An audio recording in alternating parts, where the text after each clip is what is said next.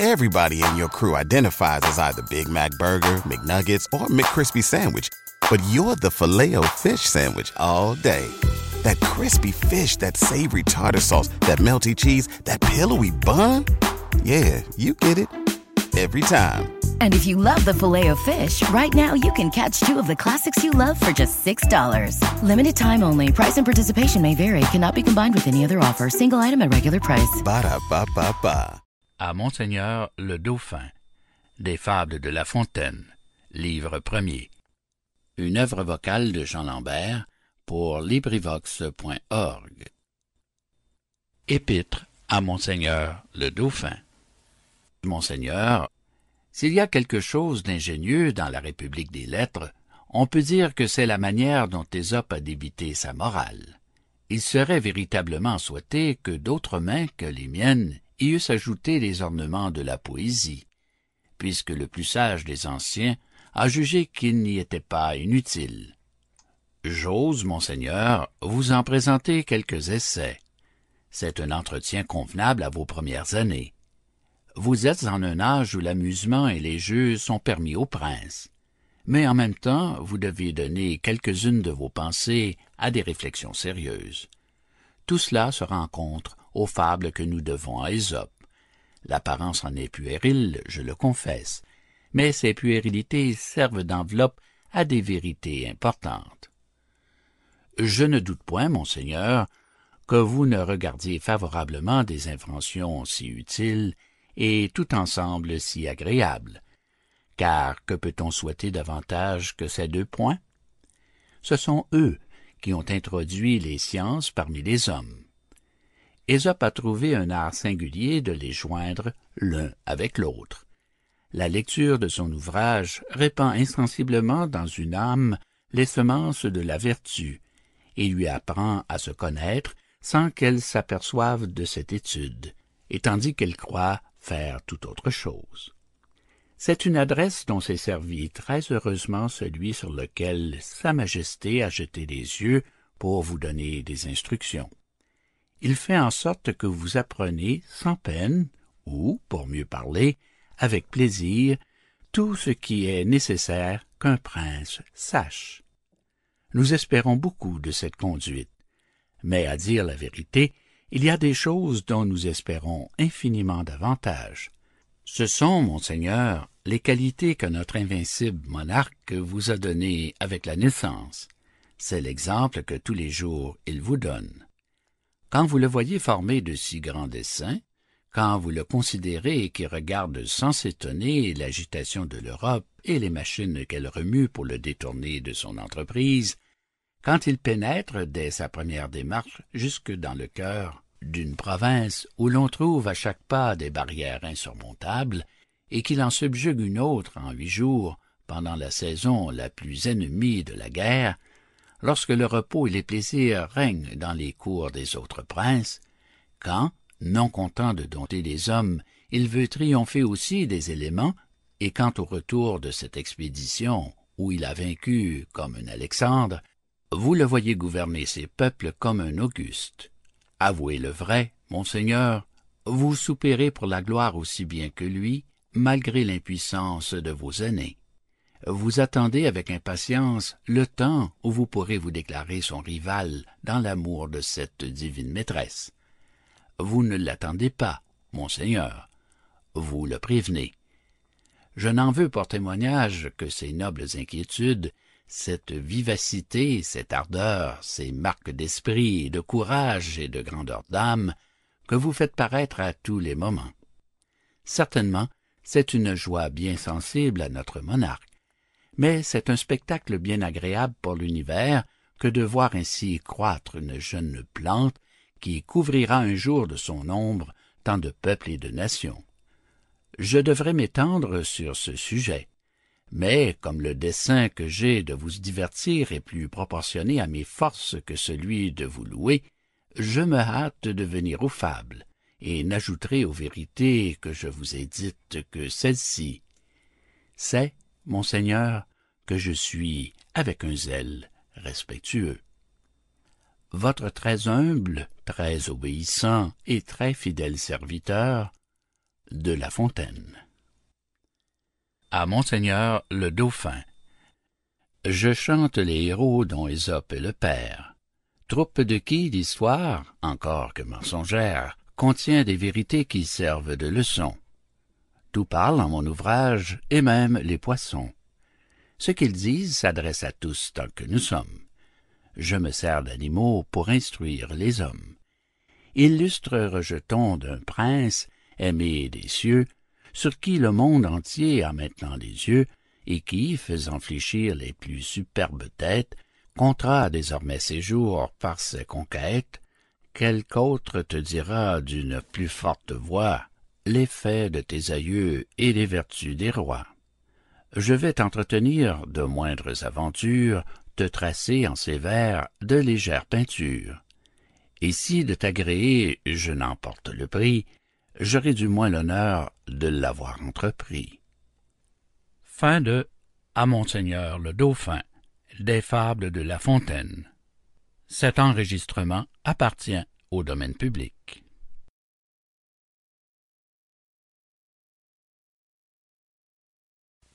La cigale et la fourmi. Fable 1 du livre premier des Fables de Jean de La Fontaine. Un enregistrement de Jean Lambert pour LibriVox.org. La cigale et la fourmi. La cigale, ayant chanté tout l'été, se trouva fort dépourvue quand la bise fut venue. Pas un seul petit morceau de mouche ou de vermisseau elle alla crier famine chez la fourmi sa voisine, la priant de lui prêter quelques grains pour subsister jusqu'à la saison nouvelle. Je vous paierai, lui dit-elle, avant loup, foi d'animal, intérêt et principal. La fourmi n'est pas prêteuse, c'est là son moindre défaut. Que faisiez-vous au temps chaud? dit-elle à cette emprunteuse. Nuit et jour, à tout venant, je chantais, ne vous déplaise. Vous chantiez? J'en suis fort aise. Eh bien, dansez maintenant. Fin de La cigale et la fourmi, fable 1 du livre premier des fables de La Fontaine.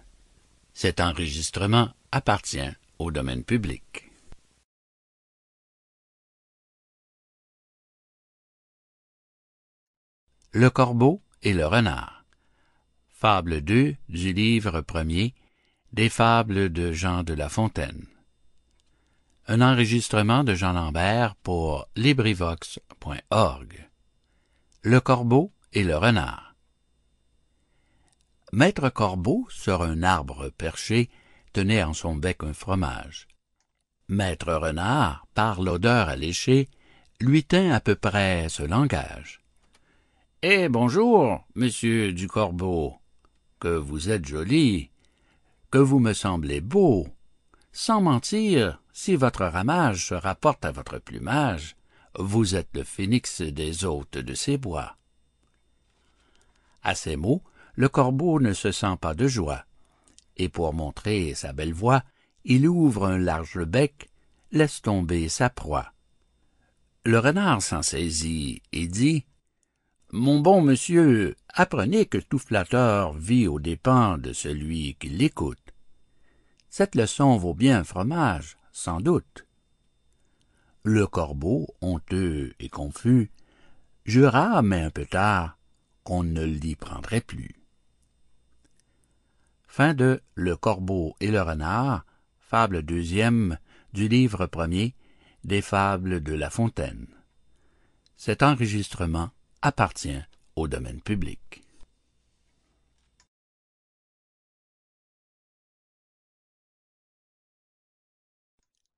La grenouille qui veut se faire aussi grosse que le bœuf. Fable 3 du livre premier des fables de Jean de La Fontaine. Un enregistrement de Jean Lambert pour LibriVox.org la grenouille qui veut se faire aussi grosse que le bœuf. Une grenouille vit un bœuf qui lui sembla de belle taille. Elle, qui n'était pas grosse en tout comme un œuf, envieuse, s'étend et s'enfle et se travaille pour égaler l'animal en grosseur, disant Regardez bien, ma sœur, est-ce assez? Dites-moi, n'y suis-je point encore? Nenni. M'y voici donc? Point du tout. M'y voilà? Vous n'en approchez point. La chétive Pécore s'enfla si bien qu'elle creva. Le monde est plein de gens qui ne sont pas plus sages. Tout bourgeois veut bâtir comme les grands seigneurs. Tout petit prince a des ambassadeurs. Tout marquis veut avoir des pages. La grenouille qui se veut faire aussi grosse que le bœuf. Fable troisième du livre premier des Fables de La Fontaine. Cet enregistrement appartient au domaine public.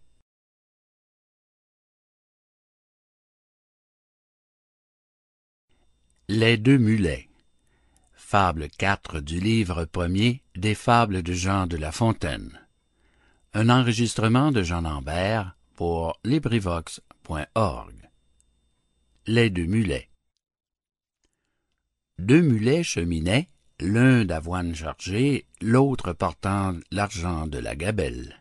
Celui-ci, glorieux d'une charge si belle, n'eût voulu pour beaucoup en être soulagé il marchait d'un pas relevé et faisait sonner sa sonnette.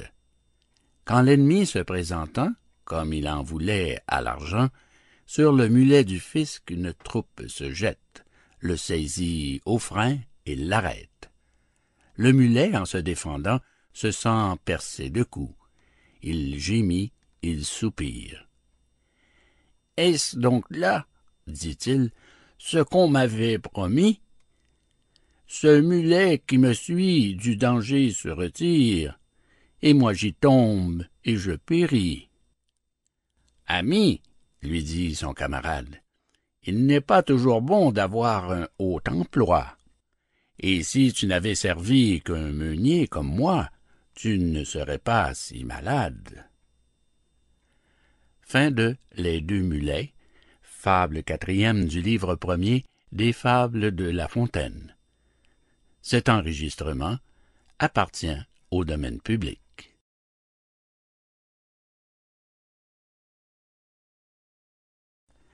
Le loup et le chien. Fable 5 du livre premier des Fables de Jean de La Fontaine. Un enregistrement de Jean Lambert pour. Le loup et le chien. Un loup n'avait que les os et la peau, tant les chiens faisaient bonne garde. Ce loup rencontre un dogue aussi puissant que beau, gras, poli, qui s'était fourvoyé par mégarde. L'attaquer, le mettre en quartier, Sire Loup l'eût fait volontiers. Mais il fallait livrer bataille, et le matin était de taille à se défendre hardiment. Le loup donc l'aborde humblement, entre en propos et lui fait compliment sur son embonpoint qu'il admire. Il ne tiendra qu'à vous, beau sire, d'être aussi gras que moi, lui répartit le chien. Quittez les bois, vous ferez bien. Vos pareils y sont misérables, cancres, airs et pauvres diables, dont la condition est de mourir de faim. Car quoi, rien d'assuré. Point de franche lipée, tout à la pointe de l'épée. Suivez-moi, vous aurez un bien meilleur destin le loup reprit que me faudra-t-il faire? Presque rien dit le chien donner la chasse aux gens portant bâton et mendiants flatter ceux du logis à son maître complaire moyennant quoi votre salaire sera force relief de toutes les façons os de poulet os de pigeon sans parler de maintes caresses le loup déjà se forge une félicité qui le fait pleurer de tendresse. Chemin faisant, il vit le cou du chien pelé. Qu'est-ce là? lui dit-il. Rien. Quoi rien? Peu de choses. Mais encore? Le collier dont je suis attaché, de ce que vous voyez, est peut-être la cause. Attaché? dit le loup. Vous ne courez donc pas où vous voulez? Pas toujours, mais qu'importe.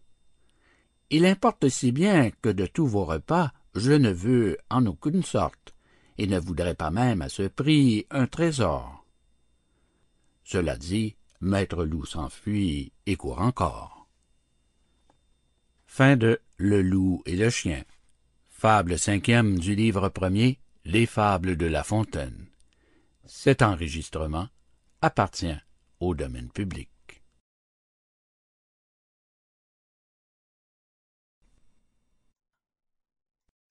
La génisse, la chèvre et la brebis en société avec le lion.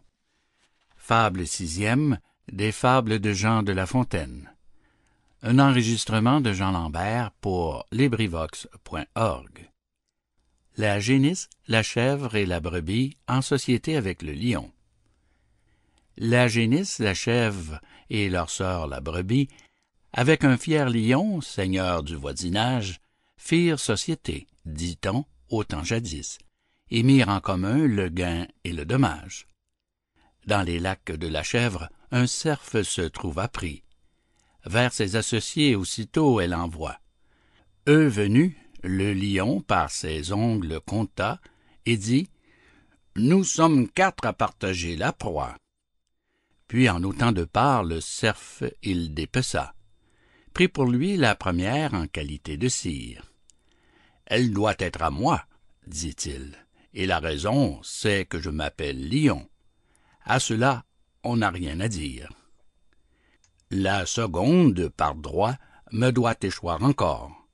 Ce droit, vous le savez, c'est le droit du plus fort. Comme le plus vaillant, je prétends la troisième. Si quelqu'une de vous touche à la quatrième, je l'étranglerai tout d'abord. Fin de La génisse, la chèvre et la brebis en société avec le lion. Fable sixième du livre premier des Fables de La Fontaine. Cet enregistrement appartient au domaine public.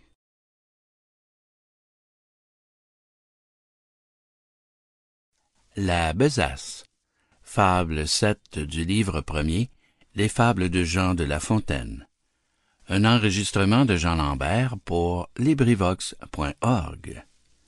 La besace. Jupiter dit un jour que tout ce qui respire s'en vienne comparaître au pied de ma grandeur. Si dans son composé quelqu'un trouve à redire, il peut le déclarer sans peur. Je mettrai remède à la chose. Venez, singes, parlez le premier et pour cause. Voyez ces animaux, faites comparaison de leur beauté avec les vôtres. Êtes-vous satisfait? Moi, dit-il, pourquoi non? N'ai-je pas quatre pieds aussi bien que les autres? Mon portrait jusqu'ici ne m'a rien reproché. Mais pour mon frère l'ours, on ne l'a qu'ébauché. Jamais, s'il me veut croire, il ne se fera peindre. L'ours venant là-dessus, on crut qu'il s'allait plaindre. Tant s'en faut. De sa forme, il se loua très fort. Glossa sur l'éléphant, dit qu'on pourrait encore ajouter à sa queue, ôter à ses oreilles, que c'était une masse informe et sans beauté.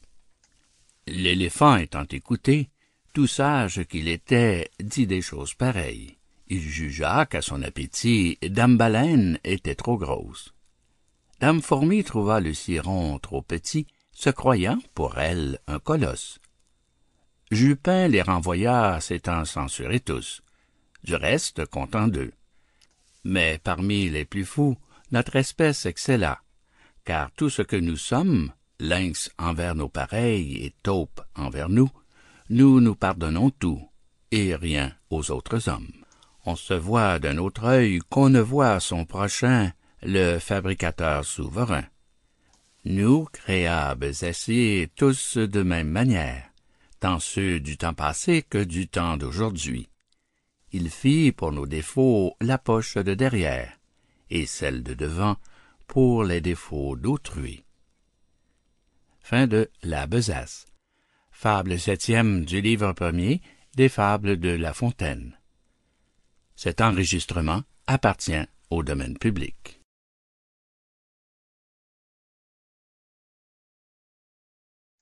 L'hirondelle et les petits oiseaux. Fable 8 du livre premier des Fables de Jean de La Fontaine. Un enregistrement de Jean Lambert pour LibriVox.org L'hirondelle et les petits oiseaux. Une hirondelle en ses voyages avait beaucoup appris. Quiconque a beaucoup vu peut avoir beaucoup retenu. Celle-ci prévoyait jusqu'au moindre orage, et, devant qu'ils fussent éclos, les annonçait aux matelots. Il arriva qu'au temps que la chanvre se sème, elle vit un manant en couvrir main sillon.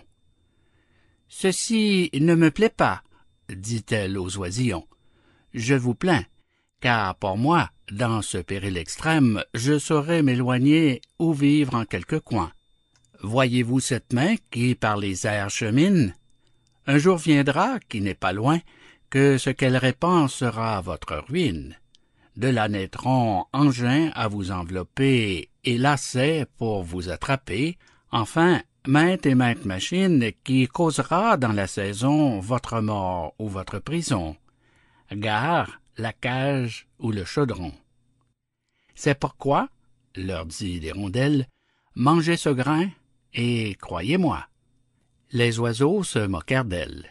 Ils trouvaient au champ trop de quoi.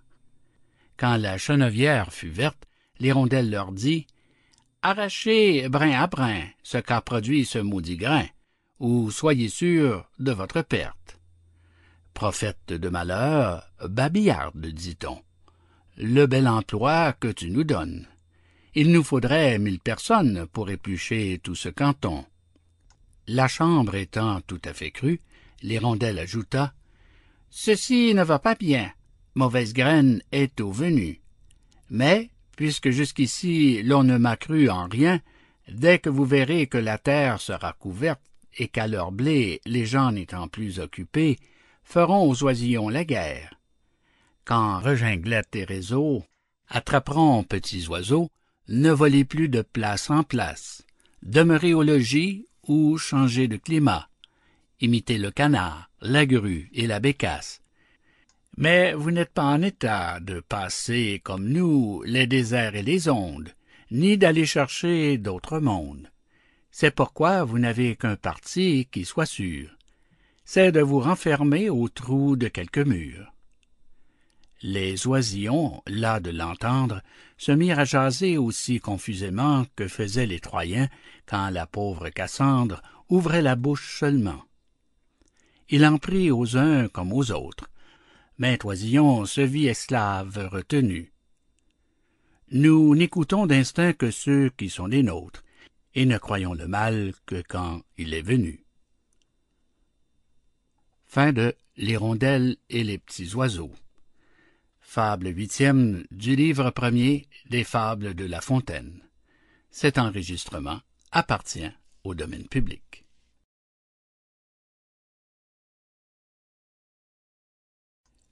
Le rat de ville et le rat des champs. Fable 9 du livre premier des Fables de Jean de La Fontaine. Un enregistrement de Jean Lambert pour LibriVox.org. Le rat de ville et le rat des champs. Autrefois le rat de ville invita le rat des champs d'une façon fort civile à des reliefs d'ortolans. Sur un tapis de Turquie, le couvert se trouva mis. Je laisse à penser la vie que firent ces deux amis. Le régal fut fort honnête, rien ne manquait au festin. Mais quelqu'un troubla la fête pendant qu'ils étaient en train. À la porte de la salle, ils entendirent du bruit. Le rat de ville détale. Son camarade le suit. Le bruit cesse, on se retire. Rat en campagne aussitôt, et le citadin de dire Achevons tout notre rot. C'est assez, dit le rustique. Demain vous viendrez chez moi. Ce n'est pas que je me pique de tous vos festins de roi, mais rien ne vient m'interrompre. Je mange tout à loisir. Adieu donc, Fille du plaisir que la crainte peut corrompre. Fin Le rat de ville et le rat des champs. Fable neuvième du livre premier des Fables de La Fontaine. Cet enregistrement appartient au domaine public.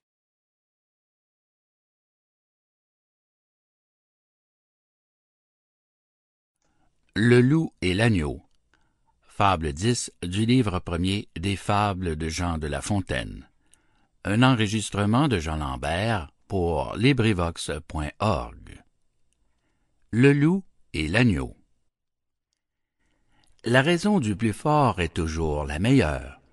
Nous l'allons montrer tout à l'heure. Un agneau se désaltérait dans le courant d'une onde pure. Un loup survient à jeun qui cherchait aventure et que la faim en ces lieux attirait.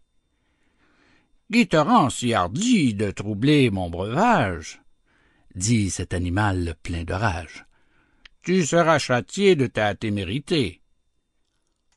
Sire, répond l'agneau, que votre majesté ne se mette pas en colère, mais plutôt qu'elle considère que je m'en vas désaltérant dans le courant plus de vingt pas au-dessous d'elle, et que par conséquent, en aucune façon je ne puis troubler sa boisson.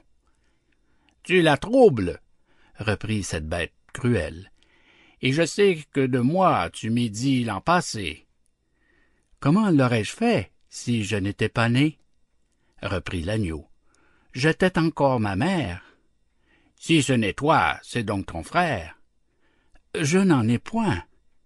C'est donc quelqu'un des tiens, car vous ne m'épargnez guère, vous, vos bergers et vos chiens. On me l'a dit, il faut que je me venge. Là-dessus, au fond des forêts, le loup l'emporte et puis le mange, sans autre forme de procès. Fable dixième du livre premier des Fables de La Fontaine. Cet enregistrement fait partie du domaine public. L'homme et son image. Fable onze du livre premier des Fables de Jean de La Fontaine. Un enregistrement de Jean Lambert pour LibriVox.org. L'homme et son image. Pour le Duc de La Rochefoucauld. Un homme qui s'aimait sans avoir de rivaux passait dans son esprit pour le plus beau du monde. Il accusait toujours les miroirs d'être faux, vivant plus que content dans son erreur profonde. Afin de le guérir, le sort officieux présentait partout à ses yeux les conseillers muets dont se servent nos dames. Miroir dans les logis, miroir chez les marchands, miroir aux poches des galants, miroir aux ceintures des femmes. Que fait notre Narcisse? Il se va confiner aux lieux les plus cachés qu'il peut s'imaginer, n'osant plus de miroir éprouver l'aventure. Mais un canal formé par une source pure se trouve en ces lieux écartés. Il s'y voit, il se fâche, et ses yeux irrités pensent apercevoir une chimère vaine. Il fait tout ce qu'il peut pour éviter cette eau. Mais quoi? Le canal est si beau qu'il ne le quitte qu'avec peine. On voit bien où je veux venir. Je parle à tous, et cette erreur extrême est un mal que chacun se plaît d'entretenir. Notre âme, c'est cet homme, amoureux de lui-même. Tant de miroirs, ce sont les sottises d'autrui. Miroirs, de nos défauts les peintres légitimes. Et quant au canal, c'est celui, que chacun sait, le livre des maximes. Fin de L'homme et son image. Fable 11 du livre premier des Fables de La Fontaine. Cet enregistrement appartient au domaine public.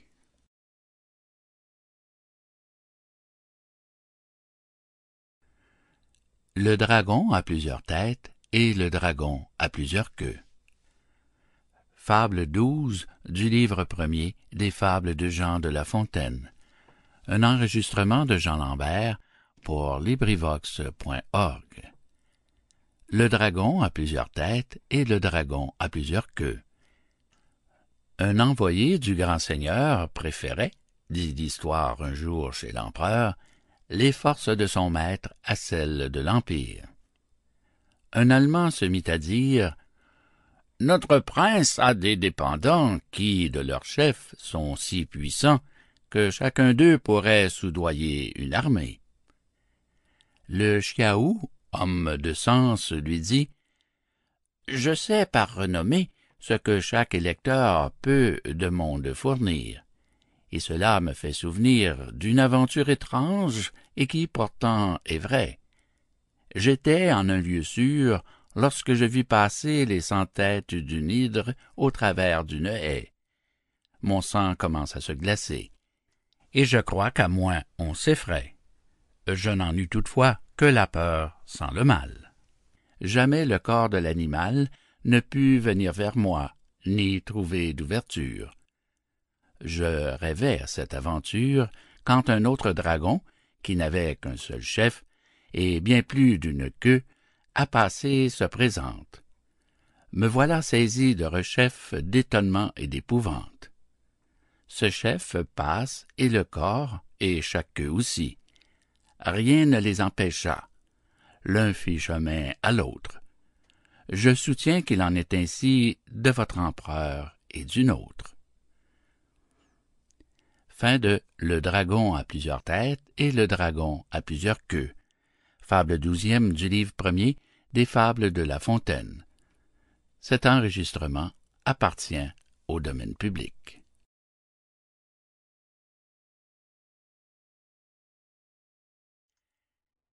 Les voleurs et l'âne. Fable treize du livre premier des Fables de Jean de La Fontaine. Un enregistrement de Jean Lambert pour LibriVox.org. Les voleurs et l'âne. Pour un âne enlevé, deux voleurs se battaient.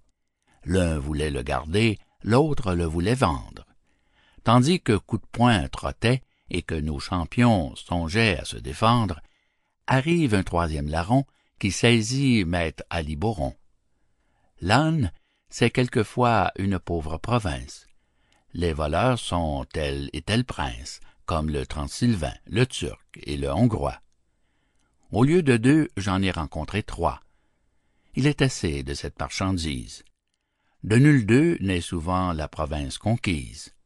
Un quart voleur survient qui les accorde net en se saisissant du baudet. Fin de Les voleurs et l'âne.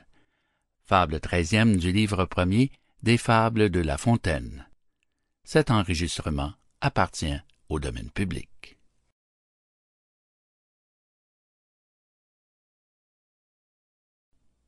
Simonide préservée par les dieux. Fable 14 du livre premier des Fables de Jean de La Fontaine. Un enregistrement de Jean Lambert pour LibriVox.org. Simonide préservée par les dieux on ne peut trop louer trois sortes de personnes les dieux sa maîtresse et son roi. Malherbe le disait j'y souscris quant à moi ce sont maximes toujours bonnes. La louange chatouille et gagne les esprits. Les faveurs d'une belle en sont souvent le prix. Voyons comme les dieux l'ont quelquefois payé. Simonide avait entrepris l'éloge d'un athlète et, la chose essayée, il trouva son sujet plein de récits, tout nu. Les parents de l'athlète étaient gens inconnus. Son père, un bon bourgeois. Lui, sans autre mérite, matière infertile et petite. Le poète d'abord parla de son héros. Après en avoir dit ce qu'il en pouvait dire, il se jette à côté, se met sur le propos de Castor et Pollux, ne manque pas d'écrire que leur exemple était aux lutteurs glorieux, élève leur combat spécifiant les lieux où ses frères s'étaient signalés davantage. Enfin l'éloge de ces dieux faisait les deux tiers de l'ouvrage. L'athlète avait promis d'en payer un talent, mais, quand il le vit, le galant n'en donna que le tiers, et dit, fort franchement, que Castor et Pollux acquittassent le reste. Faites-vous contenter par ce couple céleste. Je vous veux traiter cependant. Venez souper chez moi, nous ferons bonne vie. Les conviés sont gens choisis, mes parents, mes meilleurs amis. Soyez donc de la compagnie. Simonide promit. Peut-être qu'il eut peur de perdre, outre son dû, le gré de sa louange. Il vient, l'on festine, l'on mange, chacun étant en belle humeur. Un domestique accourt, l'avertit qu'à la porte deux hommes demandaient à le voir promptement. Il sort de table, et la cohorte n'en perd pas un coup de dent. Ces deux hommes étaient les Gémeaux de l'éloge. Tous deux lui rendent grâce, et pour prix de ses vers, ils l'avertissent qu'il déloge, et que cette maison va tomber à l'envers. La prédiction en fut vraie. Un pilier manque, et le plafond, ne trouvant plus rien qui l'était, tombe sur le festin, brise plats et flacons, n'en fait pas moins aux chansons. Ce ne fut pas le pis, car, pour rendre complète la vengeance due au poète, une poutre cassa les jambes à l'athlète et renvoya les conviés, pour la plupart estropiés. La renommée eut soin de publier l'affaire. Chacun cria miracle on doubla le salaire que méritaient les vers d'un homme aimé des dieux. Il n'était fils de bonne mère qui, les payant qui mieux mieux, pour ses ancêtres n'en fit faire. Je reviens à mon texte, et dis premièrement qu'on ne saurait manquer de louer largement les dieux et leurs pareils. De plus, que Melpomène, souvent, sans déroger, trafique de sa peine. Enfin, qu'on doit tenir notre art en quelque prix. Les grands se font honneur dès lors qu'ils nous font grâce. Jadis, l'Olympe et le Parnasse étaient frères et bons amis. Fin de Simonide préservé par les dieux. Fable quatorzième du livre premier des Fables de La Fontaine. Au domaine public.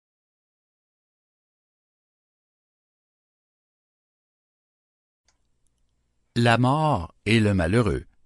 Fable 15 du livre premier des Fables de Jean de La Fontaine. Un enregistrement de Jean Lambert pour LibriVox.org. La mort et le malheureux. Un malheureux appelait tous les jours la mort à son secours. Ô mort, lui disait-il, que tu me sembles belle, viens vite, viens finir ma fortune cruelle. La mort crut en venant l'obliger en effet. Elle frappe à sa porte, elle entre, elle se montre. Que vois-je? cria-t-il. ôtez-moi cet objet, qu'il est hideux, que sa rencontre me cause d'horreur et d'effroi. N'approche pas, ô mort, ô mort, retire-toi. Mécénas fut un galant homme. Il a dit quelque part qu'on me rende impotent cul-de-jatte goûteux manchot. Pourvu qu'en somme je vive c'est assez. Je suis plus que content. Ne viens jamais ô mort on t'en dit tout autant. La mort et le malheureux fable quinzième du livre premier des fables de Jean de La Fontaine cet enregistrement appartient au domaine public.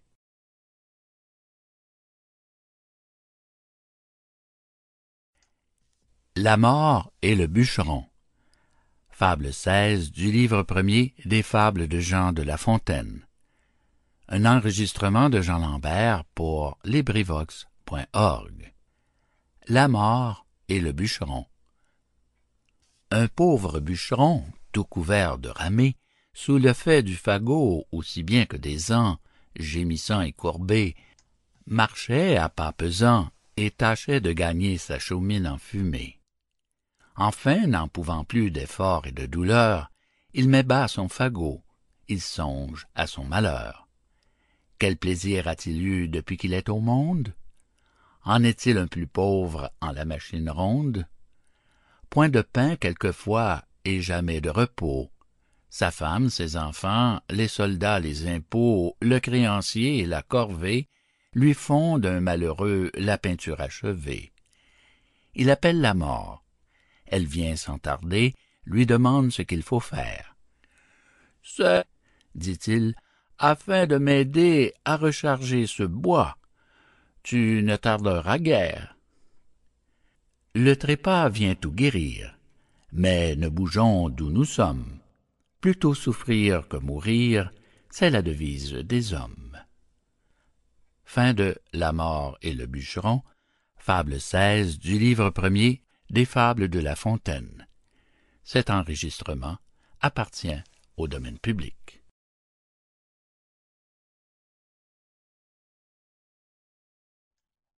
L'homme entre deux âges et ses deux maîtresses. Fable 17 du livre premier des fables de Jean de La Fontaine. Un enregistrement de Jean Lambert pour LibriVox.org. L'homme entre deux âges et ses deux maîtresses. Un homme de moyen âge, étirant sur le grison, jugea qu'il était saison de songer au mariage. Il avait du content et partant, de quoi choisir. Toutes voulaient lui plaire. En quoi notre amoureux ne se pressait pas tant? Bien adressé n'est pas petite affaire. Deux veuves sur son cœur eurent le plus de part. L'une encore verte, et l'autre un peu bien mûre, mais qui réparait par son art ce qu'avait détruit la nature. Ces deux veuves, en badinant, en riant, en lui faisant fête, l'allait quelquefois testonnant, c'est-à-dire ajustant sa tête. La vieille, à tout moment, de sa part emportait un peu du poil noir qui restait, afin que son amant en fût plus à sa guise. La jeune saccageait les poils blancs à son tour. Toutes deux firent tant que notre tête grise demeura sans cheveux et se douta du tour. Je vous rends, leur dit-il, mille grâces, les belles, qui m'avez si bien tondu. J'ai plus gagné que perdu, car d'hymen point de nouvelles. Celle que je prendrais voudrait qu'à sa façon je vécusse, et non à la mienne.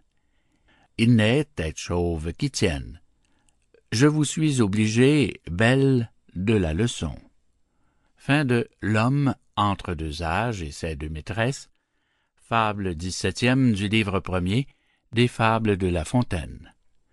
Cet enregistrement appartient au domaine public.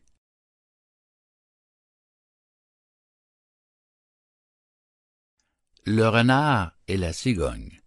Fable 18 du livre premier des fables de Jean de La Fontaine. Un enregistrement de Jean Lambert pour LibriVox.org le renard et la cigogne. Compère le renard se mit un jour en frais et retint à dîner commère la cigogne. Le régal fut petit et sans beaucoup d'apprêt.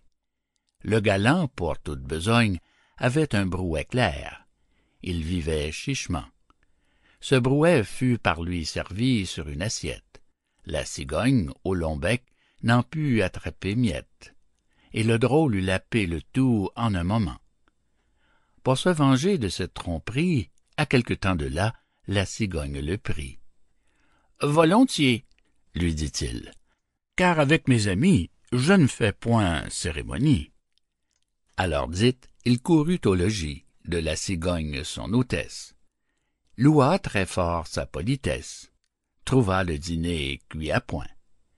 Bon appétit surtout, renard n'en manque point. Il se réjouissait à l'odeur de la viande mise en menus morceaux et qu'il croyait friande. On servit, pour l'embarrasser, en un vase à long col et d'étroite embouchure. Le bec de la cigogne y pouvait bien passer, mais le museau du cire était d'autre mesure. Il lui fallut à jeun retourner au logis honteux comme un renard qu'une poule aurait pris, serrant la queue et portant bas l'oreille. Trompeur, c'est pour vous que j'écris. Attendez-vous à l'appareil. Fin de Le renard et la cigogne. Fable dix-huitième du livre premier des fables de La Fontaine. Cet enregistrement appartient au domaine public.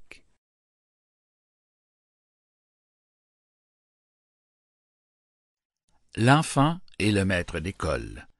Fable 19 du livre premier des Fables de Jean de La Fontaine. Un enregistrement de Jean Lambert pour LibriVox.org. L'enfant et le maître d'école.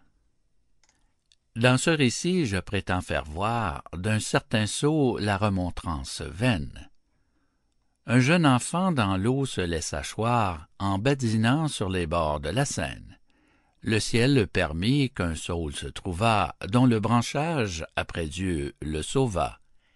S'étant pris, dis-je, aux branches de ce saule, par cet endroit passe un maître d'école, l'enfant lui crie Au secours, je péris. Le magistère, se retournant, s'écrie, d'un ton fort grave à contretemps, s'avise de le tancer. Ah. Le petit babouin.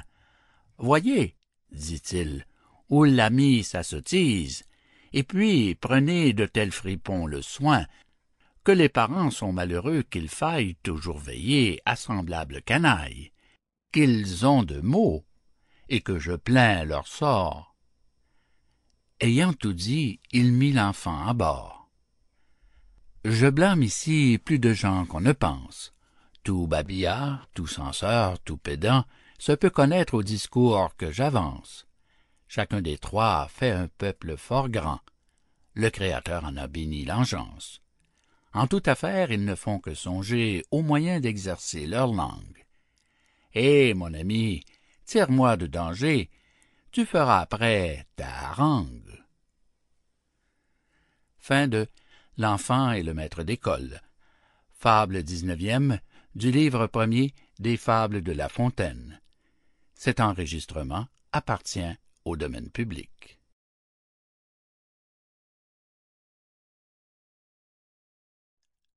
Le coq et la perle.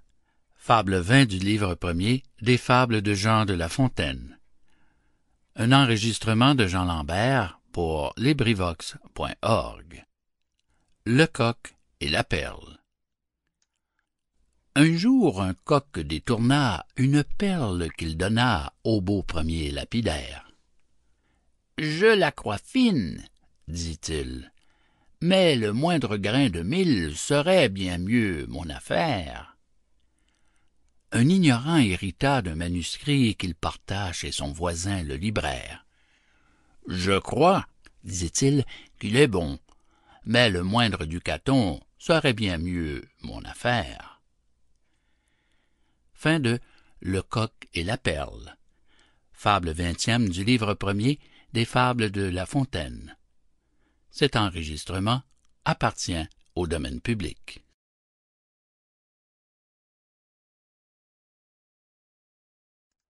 Les frelons et les mouches à miel.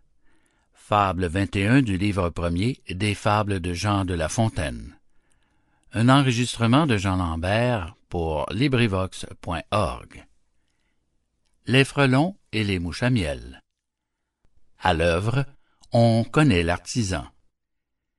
Quelques rayons de miel sans maître se trouvèrent. Des frelons les réclamèrent. Des abeilles s'opposant, devant certaines guêpes, on traduisit la cause il était malaisé de décider la chose. Les témoins déposaient qu'autour de ces rayons, des animaux ailés, bourdonnants, un peu longs, de couleur fort tannée, et tels que les abeilles, avaient longtemps paru. Mais quoi, dans les frelons ces enseignes étaient pareilles. La guêpe, ne sachant que dire à ces raisons, fit enquête nouvelle et, pour plus de lumière, entendit une fourmilière le point n'en put être éclairci.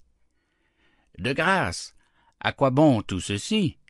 Dit une abeille fort prudente. Depuis tantôt six mois que la cause est pendante, nous voici comme au premier jour. Pendant cela, le miel se gâte. Il est temps désormais que le juge se hâte. N'a-t-il point assez léché l'ours? Sans tant de contredits et d'interlocutoires, et de fatras et de grimoires, travaillons les frelons et nous. On verra qui sait faire, avec un suc si doux, des cellules si bien bâties. Le refus des frelons fit voir que cet art passait leur savoir, et la guêpe adjugea le miel à leur partie. Plût à Dieu qu'on règle ainsi tous les procès, que des Turcs en cela l'ont suivi la méthode. Le simple sens commun nous tiendrait Dieu de code, il ne faudrait point tant de frais. Au lieu qu'on nous mange, on nous gruge, on nous mine par des longueurs.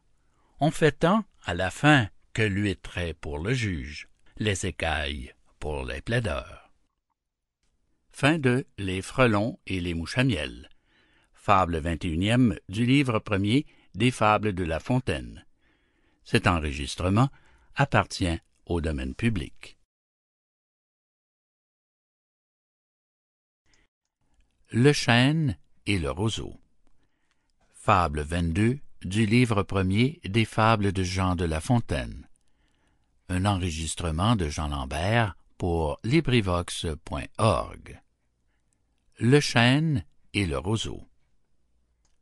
Le chêne un jour dit au roseau Vous avez bien sujet d'accuser la nature. Un roitelet pour vous est un pesant fardeau.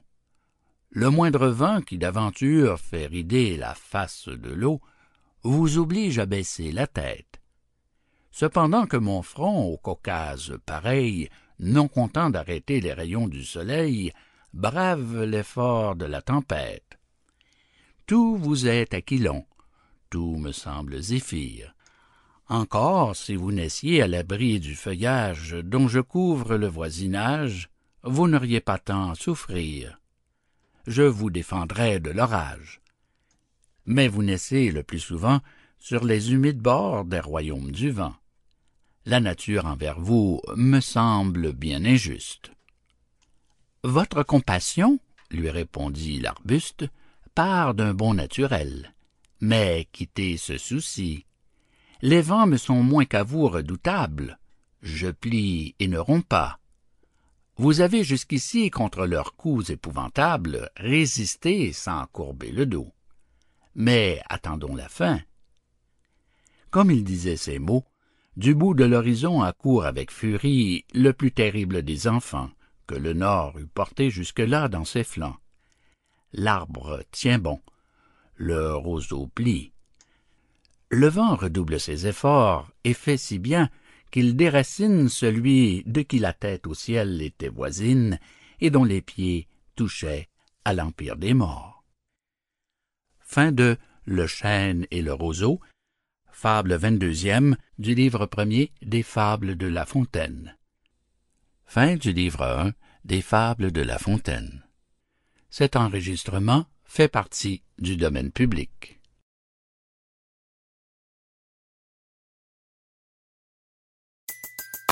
Everybody in your crew identifies as either Big Mac Burger, McNuggets, or McCrispy Sandwich.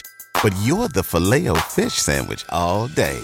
That crispy fish, that savory tartar sauce, that melty cheese, that pillowy bun. Yeah, you get it. Every time. And if you love the filet of fish, right now you can catch two of the classics you love for just $6. Limited time only. Price and participation may vary. Cannot be combined with any other offer. Single item at regular price. Ba da ba ba ba.